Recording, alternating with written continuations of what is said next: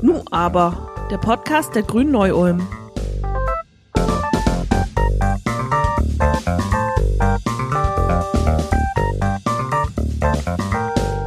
No Justice, No Peace. Trotz Corona sind weltweit Hunderttausende Menschen auf die Straße gegangen, um gegen Rassismus und Polizeigewalt zu protestieren. Der Tod von George Floyd in Minneapolis in den USA hatte die weltweiten Proteste ausgelöst. Und auch hier bei uns in Ulm und Neu-Ulm haben Mitte Juni tausende Menschen an Demos auf dem Münsterplatz teilgenommen. Gleichzeitig verschiebt sich die Debatte momentan von den Vorkommnissen in den USA hin zum alltäglichen und strukturellen Rassismus, den es auch hier in Deutschland und ja auch in der Region Neu-Ulm-Ulm gibt. Und deswegen widmen wir die allererste Folge unseres Podcasts nur aber dem Podcast der Grünen im Landkreis Neu-Ulm allein diesem Thema.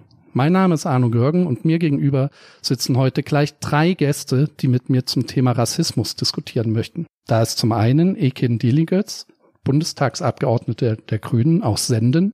Hallo. Außerdem Clarissa Teuber, Gemeinderätin aus Ulm. Hallo.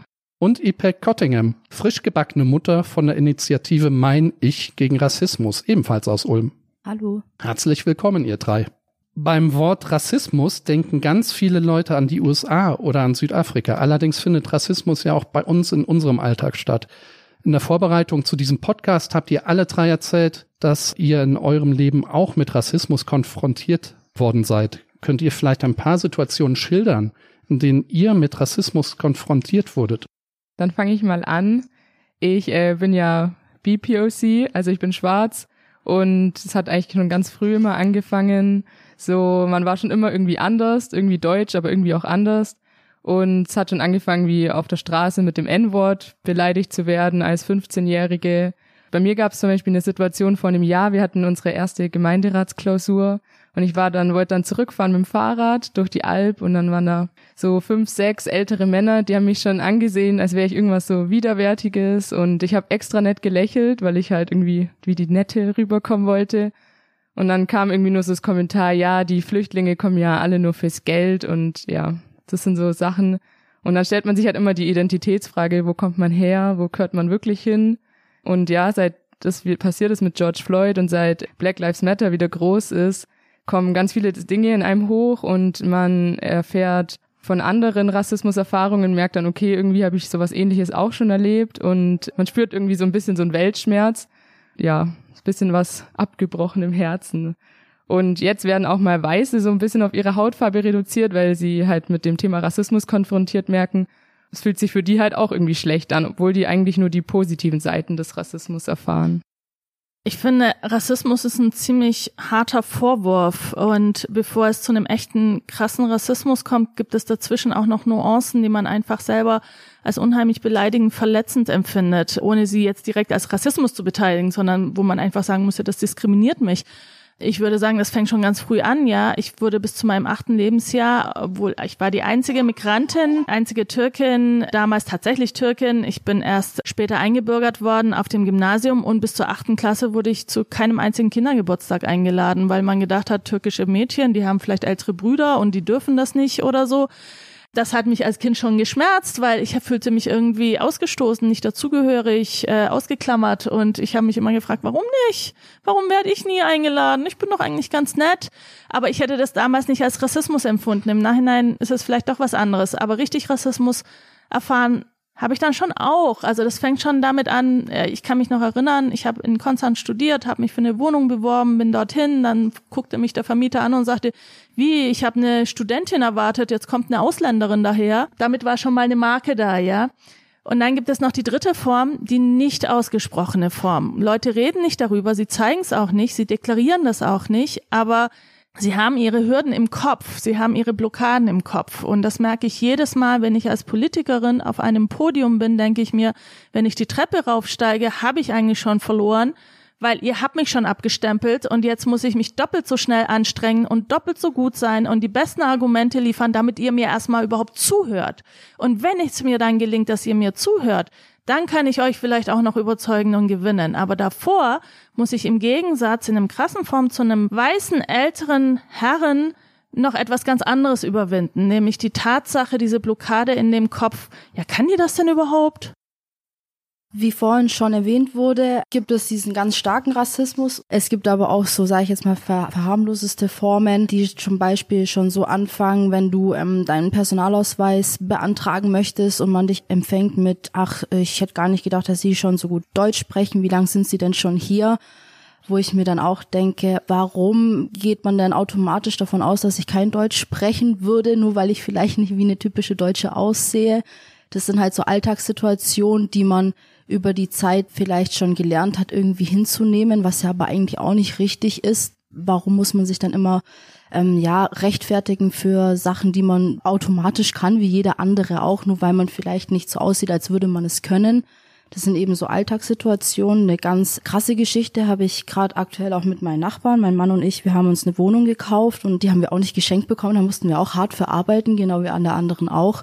Und dann haben wir halt so ein älteres Ehepaar, denen passt es einfach nicht, wie ich ausschaue. Die gehen davon aus, dass ich kein Deutsch spreche, konfrontieren mich auch, ob ich überhaupt verstehe, was sie von mir möchten. Eben auch so Äußerungen machen, wie von wegen, ja, wir seien ein Drecks-Batschackenpack und wir seien asozial, aus welcher Sozialwohnung wir denn entflohen sind, ähm, dass wir uns äh, nicht an der Hausordnung halten können oder sonstiges. Also das ist alles ganz, ganz weit hergeholt, wo ich mir denke, das hört sich an wie ein schlechter Film. Wir sind frisch gebackene Eltern, wir sind nicht laut oder, oder dreckig oder sonstiges und ich finde es halt echt scheiße. Entschuldigung, wenn man das jetzt nicht so sagen darf. Ich finde es halt nicht so in Ordnung, dass ich da über einen Kamm geschoren werde, mit irgendwelchen anderen Leuten, die sich vielleicht nicht so vorbildmäßig verhalten haben und hier so ein Assi-Stempel äh, aufgedrückt bekomme und halt wie äh, unterste Schublade behandelt werde und gar nicht wie ein Mensch. Also und das nur aufgrund meines Aussehens und ähm, eine andere Vorlage habe ich denen gar nicht gegeben, dass dieses Verhalten eben gerechtfertigt wäre. Und das ist dann halt schon, das verletzt mich schon sehr, weil wie gesagt, ich musste auch oder wir mussten auch hart dafür arbeiten, dass wir das haben, was wir jetzt haben. Und mir kommt es so vor, dass gerade so People of Color vielleicht noch mehr als alle anderen Leute ähm, beweisen müssen, dass die ähm, das überhaupt wert sind und dass die auch wirklich hart dafür geschuftet haben, dass die eben gleichberechtigt behandelt werden. Und das finde ich einfach nicht fair. Und wir sind im 21. Jahrhundert. Und ich finde, ähm, dass man mit so altbackenen Ansichten eigentlich gar nicht mehr ähm, konfrontiert werden sollte.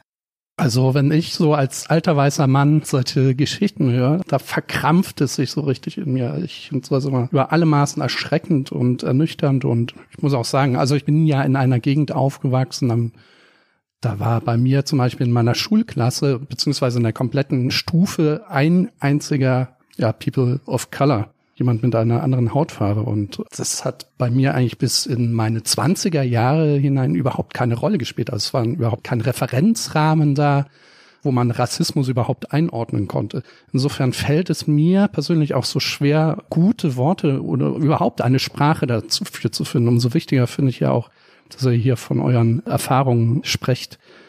Und dieses nicht die Worte finden. Was, was denkt ihr, woher kommt das?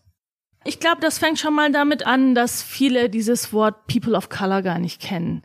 Die können gar nicht sagen, wer ist davon betroffen, wer ist nicht. Wir haben das in letzter Zeit, die letzten Wochen vor allem, haben das sehr stark auf die Hautfarbe reduziert. Das alleine ist es aber nicht, sondern es spielen viele andere Elemente auch eine Rolle. Also wir dürfen auch nicht unterschätzen, also bei uns allen dreien, du hast jetzt drei Frauen, also Frauen, Männer ist schon mal ein Unterschied, ja.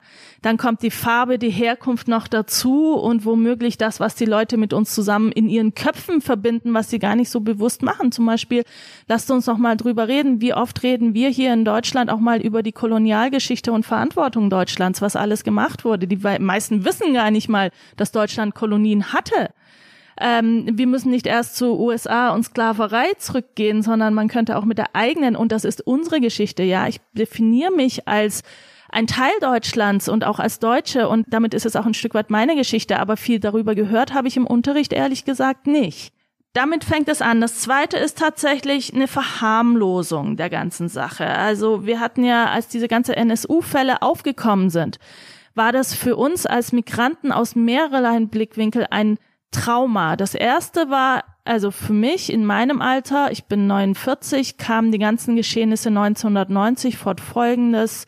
Mölln, Solingen, die Attentate auf die Menschen, Rostock, wie Menschen sozusagen in einem brennenden Haus waren und von draußen her auch noch zugerufen wurde, furchtbare Begriffe zugeschrieben wurden.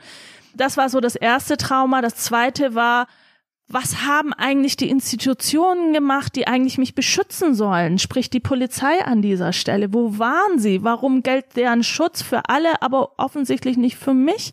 Und das dritte ist immer diese Verharmlosung, die Dönermorde, ja? Was willst du denn damit sagen? Also, die tun so, als seien Migranten selber schuld daran, dass sie Opfer sind. Du bist selber schuld, deine Hautfarbe ist daran schuld, deine Herkunft, deine Eltern. Und ich bin an gar nichts schuld ich bin ein rechtschaffener Mensch und ich habe meine Rechte, ich habe meine Pflichten, die erfülle ich und ich will auch meine Rechte. Und damit will ich noch einen letzten Satz sagen. Es gibt den gelebten Rassismus, ja, unseren Alltagsrassismus, der ist schon brutal genug. Es gibt in dieser Gesellschaft auch so etwas wie einen strukturellen Rassismus.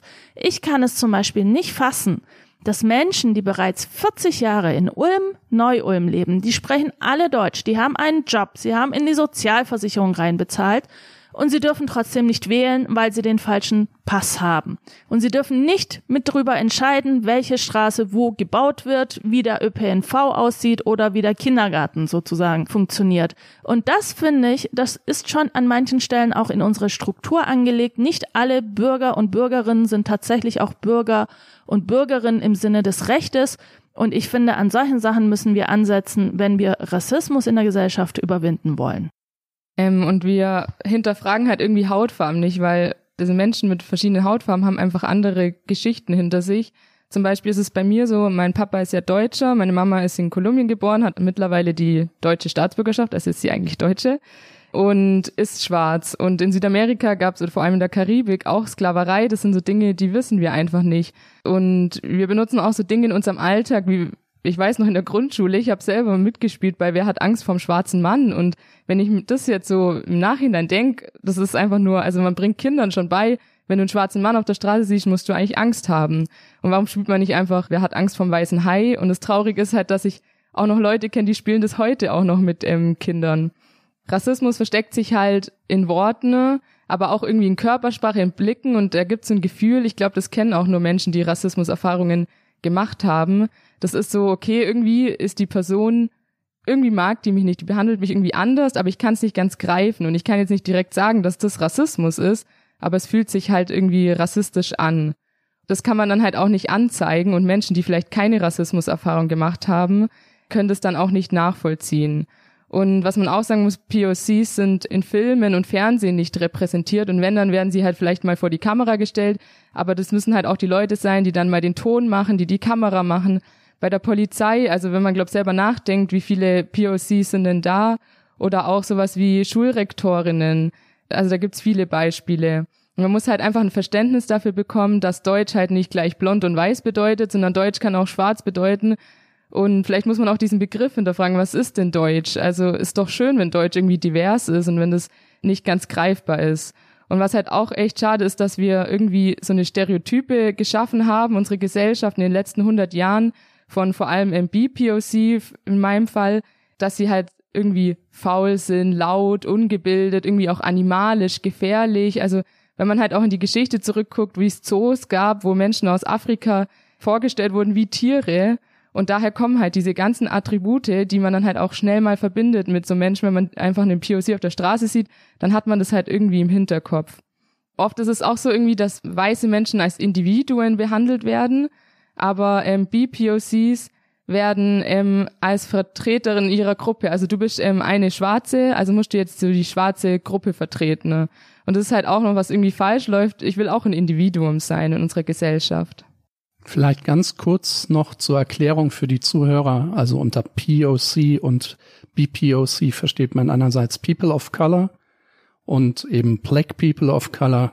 Ja, das ist im Moment, glaube ich, der gängige Terminus, um da äh, eben diese Menschengruppen zu bezeichnen, oder? Genau, es gibt dann noch BIPOC, das ist dann Black and Indigenous People of Color, was vor allem in Amerika wichtig ist, um auch noch die indigenen Menschen zu betiteln sozusagen.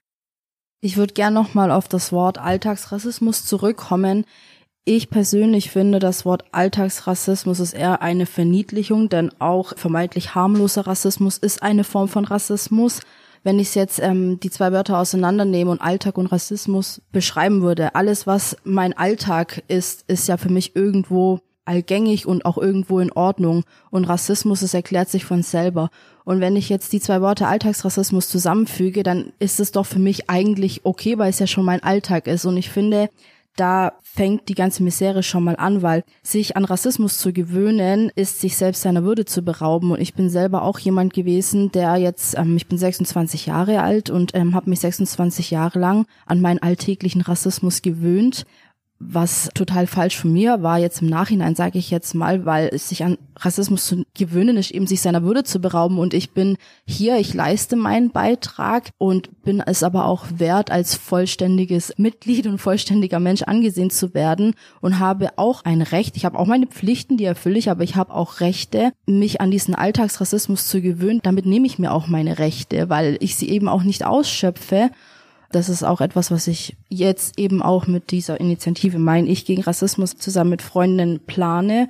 Denn jeder von uns hat eine Stimme und wenn wir sie nicht nutzen, können wir auch nichts ähm, daran verändern, dass wir alltäglichen Rassismus erleben. Eken hat ja vorhin auch schon von den deutschen Kolonien gesprochen, also von der deutschen Geschichte und dieser langen Geschichte des Rassismus in Deutschland. Und eigentlich sollte man denken, dass ja spätestens seit Ende des Zweiten Weltkriegs diese Idee der Rasse und der Rassenlehre aus gutem Grund eigentlich aus dem Denken der deutschen Bürger äh, gestrichen sein sollte. Jetzt steht allerdings in Artikel 3 des Grundgesetzes geschrieben, jetzt muss ich mal zitieren und ablesen, äh, niemand darf wegen seines Geschlechtes, seiner Abstammung, seiner Rasse, seiner Sprache, seiner Heimat und Herkunft, seines Glaubens, seiner religiösen oder politischen Anschauungen benachteiligt oder bevorzugt werden. Und die Bundestagsfraktion der Grünen setzt sich jetzt seit kurzem für, oder wahrscheinlich schon länger eigentlich, für eine Streichung dieses Begriffs Rasse ein. Eken, kannst du vielleicht ganz kurz erklären, worum es in diesem Zusammenhang geht und warum die, dieser Begriff der Rasse unangebracht ist? Also in der Tat äh, setzen wir uns länger dafür ein, aber es ist jetzt sehr, sehr aktuell. Das ist auch die Debatte, die in der USA läuft, die zu uns rübergeschwappt ist. Wir als Grüne sind der Meinung, Menschen haben keine Rassen.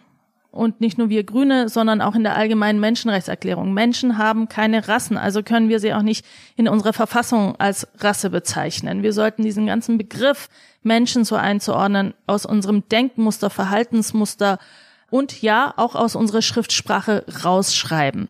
Die Herausforderung ist aber eine andere. Die Herausforderung ist, es gibt keine Rassen, es gibt aber rassistische Verhaltensweisen. Und das ist das, was wir als Grüne vorschlagen. Das Wort Rasse raus. Aber Schutz gegen Rassismus und rassistische Verhaltensweisen gehört durchaus auch genau hier rein. Also das Wort rassistisch gehört rein. Es ist nun mal so, dass so ziemlich jeder Mensch, People of Color, Be People of Color, wie ich heute jetzt gelernt habe, das ist eigentlich fast egal. Jeder von uns kann auf Anhieb, ihr könnt uns mitten in der Nacht aufwecken und sagen, erzähl uns deine Erfahrung. Und jeder von uns hat mehrere Geschichten auf Lager, manchmal lustig, manchmal ernst, manchmal traumatisch, manchmal echt traurig, wo wir genau aus unserem Alltag berichten können und sagen können, hier war das Verhalten rassistisch. Und das wollen wir nicht nur aus der Verfassung, sondern aus dem Verhaltensmuster der Gesellschaft rausstreichen. Und das erfordert einen Kulturwandel und das fangen wir mit unserer Verfassung an. Es geht also darum, dass man die Idee Rasse aus dem Grundgesetz streicht. Jetzt könnte man ja kritisieren, dass wenn man diesen Begriff streicht, auch äh, rassistische Tatbestände selbst zunehmen könnte, weil es da auch keine begriffliche Handhabe gegen solche Tatbestände geben könnte. Ich bin jetzt kein Jurist oder so, aber wie berechtigt ist denn diese Befürchtung und wie wollen die Grünen das denn tatsächlich einbinden? Also, dass Rassismus eingeschrieben wird irgendwie erklingt mir logisch, aber mir ist noch nicht ganz klar, wie das dann tatsächlich aussehen soll. Das Grundgesetz ist für uns ein Auftrag. Immer dann, wenn wir Zweifel daran haben, ob ein Gesetz gültig ist oder ungültig ist, gehen wir vom Bundesverfassungsgericht und der macht einen Abgleich, was sagt das Grundgesetz dazu. Und damit schreibt das Grundgesetz, das ist das Mutter aller Gesetze sozusagen, und der oberste Begriff schreibt vor, was möglich ist und was nicht möglich ist. Wenn wir den Begriff Rasse rausstreichen, streichen wir die Klassifizierung der Menschen raus. Alle Menschen sind gleich, deshalb muss es raus. Das Wort rassistisches Verhalten aber schreiben wir sehr wohl rein und damit sagen wir alles, was dieses Verhalten institutionell, strukturell oder aber auch im Alltag wie wir es vorhin definiert haben, dennoch begünstigt oder vorantreibt, möchten wir raus aus dieser Gesellschaft. Das ist der Auftrag. Das darf nicht in die Gesetze, das darf nicht in die Verhaltensweisen und das muss auch in die Rechtsprechung mit in den Hintergrund. Das ist die Idee dahinter. Und damit starten wir sozusagen, wenn man es so sagen will, eine große Kampagne über alle Ebenen zu sagen, wie können wir unsere Gesellschaft so umgestalten, dass wirklich alle Menschen gleich sind. Ja, vielen Dank nochmal für diese Erläuterung. Jetzt ist es ja so, dass eine Änderung des Grundgesetzes ja nicht schlagartig allen Rassismus in Deutschland beendet und hilft im Idealfall vielleicht nur das strukturelle Problem äh, an einer Stelle anzupacken oder überhaupt mal ein Werkzeug zu geben, etwas daran zu ändern. Aber was meint ihr, müsste in der Gesellschaft oder in Teilen der Gesellschaft sich denn generell noch ändern? Was müsste geschehen, um das Problem konsequent von der Wurzel her anzupacken und Rassismus zu bekämpfen?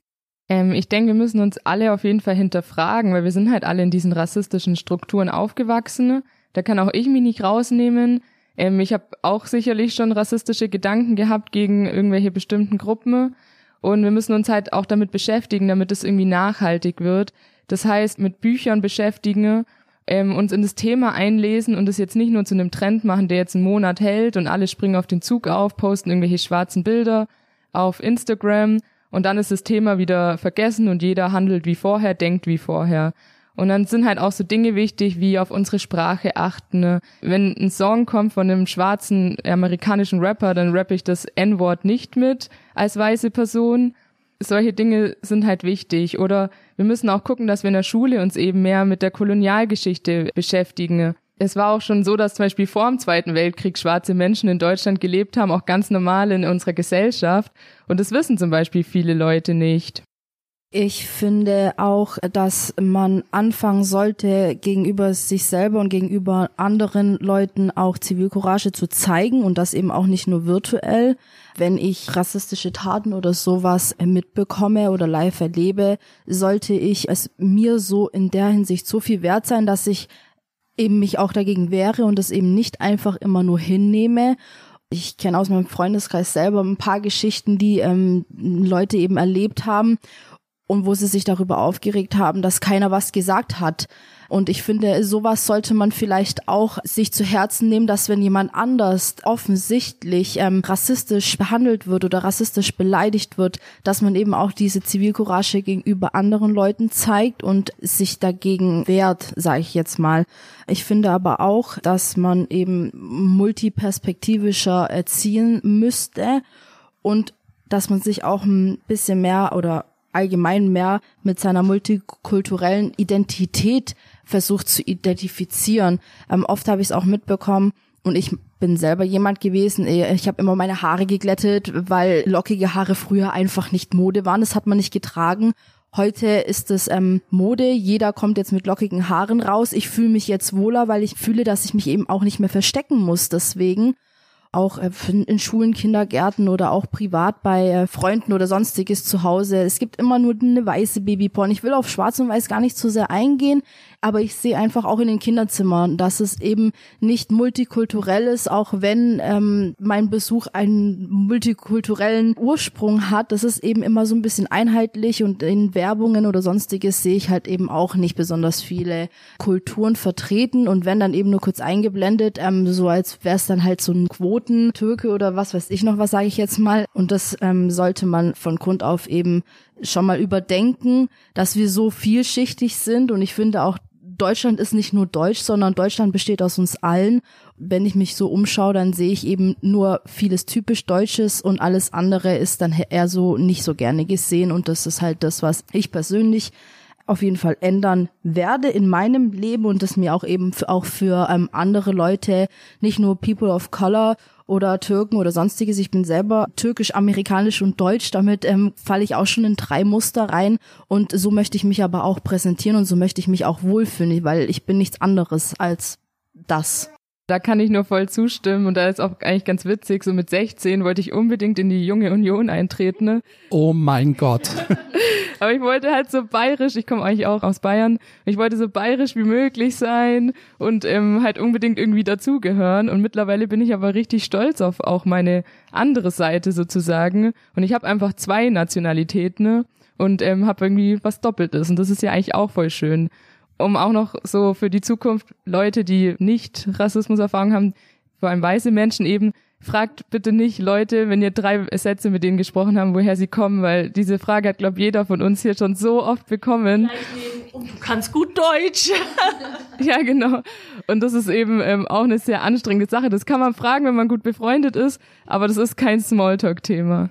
Also zu den Jugendsünden zurückzukommen. Ich wollte immer Locken haben. Ich glaube, ich habe meine ganze Jugend damit verbracht, mir die verschiedensten Variationen rauszuholen, wie man Locken in diese glatte Haare reinkriegt, weil ich die so langweilig fand. Und das ist es halt. Etwas, es ist eintöniges ist langweilig. Man will ja auch mal etwas anderes erfahren. Und ich meine, wie dieses bunte, ja, dieses vielfältige und auch diese unterschiedlichen Lebenserfahrungen, Herkunft, das ist ja ein Wahnsinnsreichtum. Und ich fasse es einfach nicht, dass dieses Reichtum nicht als Reichtum in dieser Gesellschaft auch gesehen wird, weil das ja auch viel mehr Spaß macht, diese Erfahrungen miteinander zu teilen. Und das ist ein bisschen mehr als gemeinsam kochen. Also das kommt gleich neben, woher kommst du? Die türkische Küche ist aber lecker. Äh, ja, ich mache aber auch gern Spätzle. So. Aber ich finde, wenn wir Rassismus überwinden wollen, in der Tat, wir müssen, glaube ich, ganz woanders mit anfangen. Ja, also neben dem, was meine Freundin, meine Kolleginnen hier erzählt haben, das fängt schon mal damit an, warum kriegen eigentlich so viele Jugendliche, deren Eltern von woanders kommen, weil sie selber sind ja oft hier geboren und aufgewachsen, gar keine Gymnasialempfehlung. Oder ganz im Gegenteil, wenn die Sprache nicht sofort sitzt, heißt es, naja, bei euch zu Hause wurde ja auf Deutsch nicht viel Wert gelegt, besser wärst du in einer Förderschule. Also man wird schon mal selektiert. Man wird ganz früh lernt man, dass man selektiert wird als Migrant. Und zwar irgendwie, ja. Und zwar anhand Kriterien, die dir zugeschrieben wurden. Ich kann mich noch erinnern, als mein Sohn eingeschrieben wurde und wir kamen da rein zur Anmeldung und waren total aufgeregt. Immerhin die Schule, was großartiges, ja.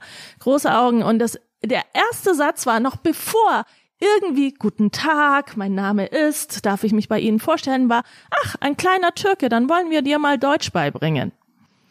Ich meine, mein Mann ist Deutscher, ich rede sehr viel Deutsch mit dem. Woher weißt du das? Wieso urteilst du über mein Kind noch bevor der überhaupt seinen Mund aufgemacht hat, ja? Nur weil er dunkle Augen hat? Oder der hat noch nicht mal dunkle Augen. Moment.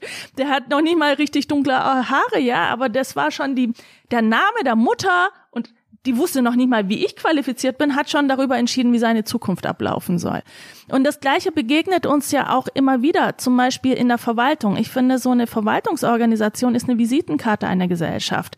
Jedem gegenüber gleich zu sein. Und ich kenne kein Rathaus hier in der Gegend, wo ich besonders viele Migranten in der Verwaltung hätte. Im Einwohnermeldeamt zum Beispiel. Oder wenn ich meinen Bauantrag trage. Das vergeht weiter mit, warum haben wir eigentlich so viele Migranten in der Polizei, in unseren Sicherungsdiensten, überhaupt in den Führungen? Etagen.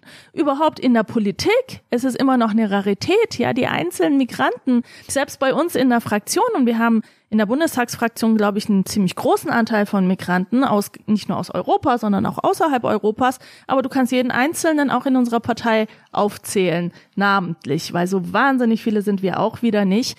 Von daher lasst uns damit starten, dass wir nicht wenige sind und mehr. Und das fängt schon mal damit an, dass wir jedem Kind eine Chance geben. Und zwar unabhängig von der Herkunft, sondern weil es einfach nur ein Kind ist. Das heißt also schon direkt an dieser Schnittstelle zwischen Alltags- und strukturellem Rassismus eingreifen. Und da gehört eben auch in vielen Fällen die Sprache dazu. Im Alltag habt ihr das ja schon beschrieben. Und ähm, da gehören auch für mich solche Geschichten, und das schließt wieder ein bisschen an die Geschichte Deutschlands an. Da gehören für mich solche Sachen wie Straßennamen wie der Bismarckring oder die Heilmeiersteige oder die Mohrengasse in Ulm dazu.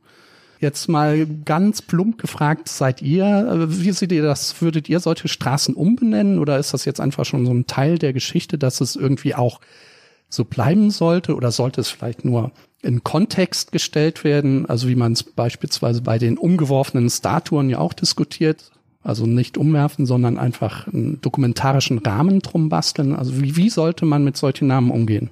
Ähm, ich finde, solche Straßen sollten auf jeden Fall umbenennt werden, auch wenn die irgendwie etymologisch einen anderen Ursprung haben, hat sich das halt in der Zeit verwandelt zu einem diskriminierenden, negativ konnotierten Ausdruck. Und das verletzt halt einfach Menschen. Und dann ein Gemeinderat, der jetzt zum Beispiel im Großteil von Weißen aus weißen Menschen besteht, die nicht unsere Gesellschaft in dem Maß repräsentieren und nicht divers sind, dann sagen, nee, das Umbenennen, warum, das gehört ja zur Geschichte, aber will man wirklich Menschen verletzen? Und ich finde, sowas gehört halt einfach nicht in unser Stadtbild. Man kann das dann gerne in einem Rahmen im Museum zeigen, aber halt nicht irgendwie in der Innenstadt. Und wir müssen halt einfach unsere Kolonialgeschichte auch aufarbeiten und da gehört halt genauso Bismarck dazu.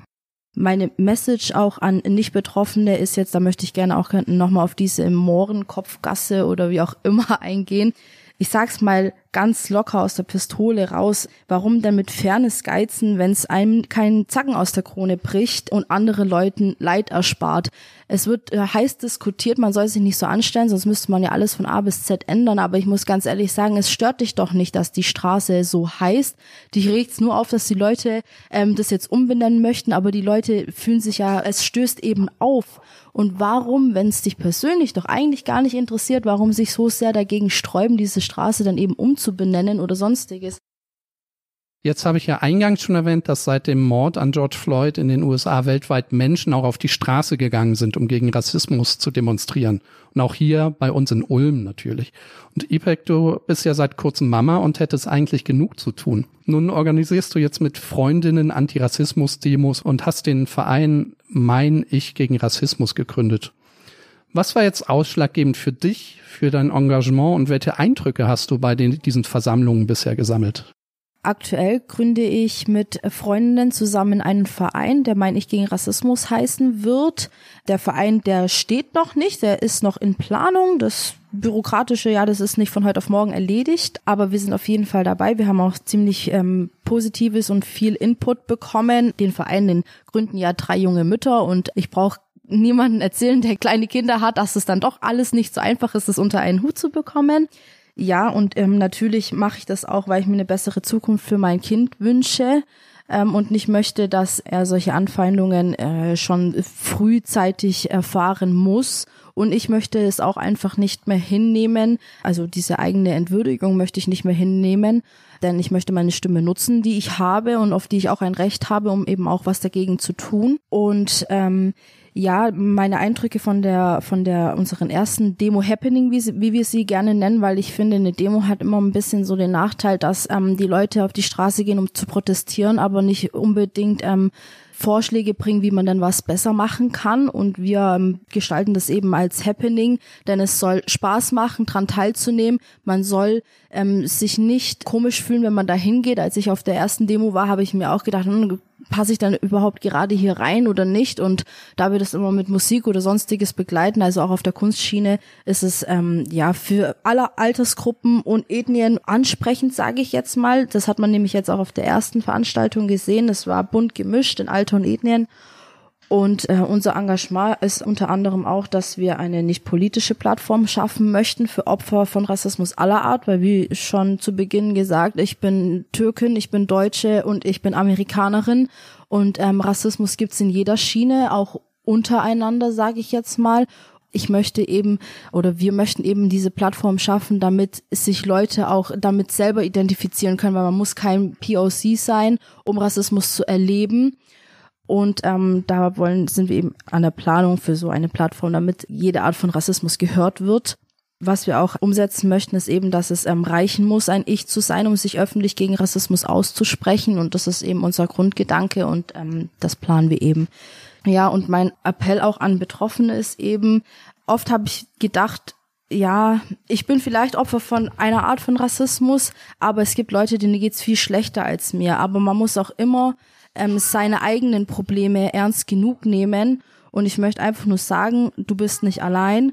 Und wenn du ähm, reden möchtest oder sonstiges, eben deswegen gründen wir auch diese Initiative und dann kann man sich jederzeit bei uns melden, weil Rassismus ist nicht nur äh, schwarzen Rassismus oder türkischen Rassismus, es betrifft eben vielerlei äh, Schichten, Ethnien oder sonstiges und ähm, jede Art von Rassismus muss in meinen Augen bekämpft werden. Also ich bin da absolut bei dir und finde das ganz, ganz toll, wie viel Engagement und Herzblut du jetzt schon da reinsteckst. Und wenn auch ihr, lieben Hörer, euch da beteiligen und einbringen wollt, mein Ich gegen Rassismus ist, glaube ich, bei Facebook und Instagram vertreten. Und wer darüber hinaus jetzt nicht auf diesen Formaten selber äh, eingetragen ist, der kann sich auch gerne an uns wenden, dann leiten wir das weiter. Ich persönlich bin jetzt froh, dass es eben endlich in Deutschland und auch hier in unserer Ulmer Region eine Debatte über Rassismus und Diskriminierung gibt. Und klar, wir sind immer erst noch am Anfang eines langwierigen Prozesses, aber ihr zeigt ja, dieser Prozess hat begonnen und ähm, ich hoffe, dass es da jetzt in hoffentlich sieben Meilenstiefen vorwärts geht. Für heute möchte ich mich aber erst einmal bei meinen Gästen bedanken. Also danke, dass ihr euch die Zeit genommen habt mit mir über das Thema und eure Erfahrungen gesprochen habt. Gerne. Alle wichtigen Informationen zu dieser Folge und allem weiteren findet ihr natürlich auch auf unserer Website grüne-neu-ulm.de slash podcast. Dazu beispielsweise auch die Informationen zum Verein Mein Ich gegen Rassismus. Äh, vielen Dank nochmal, liebe Hörerinnen und Hörer, dass ihr die erste Folge unseres Podcasts angehört habt. Und ich würde mich freuen, wenn ihr auch in zwei Wochen wieder äh, zuhört. Denn dann beschäftigen wir uns mit der Kommunalpolitik in Neu-Ulm und mit den ersten Sitzungen des Stadtrates und des Kreistags. Auf Wiedersehen und macht's gut, ihr Lieben.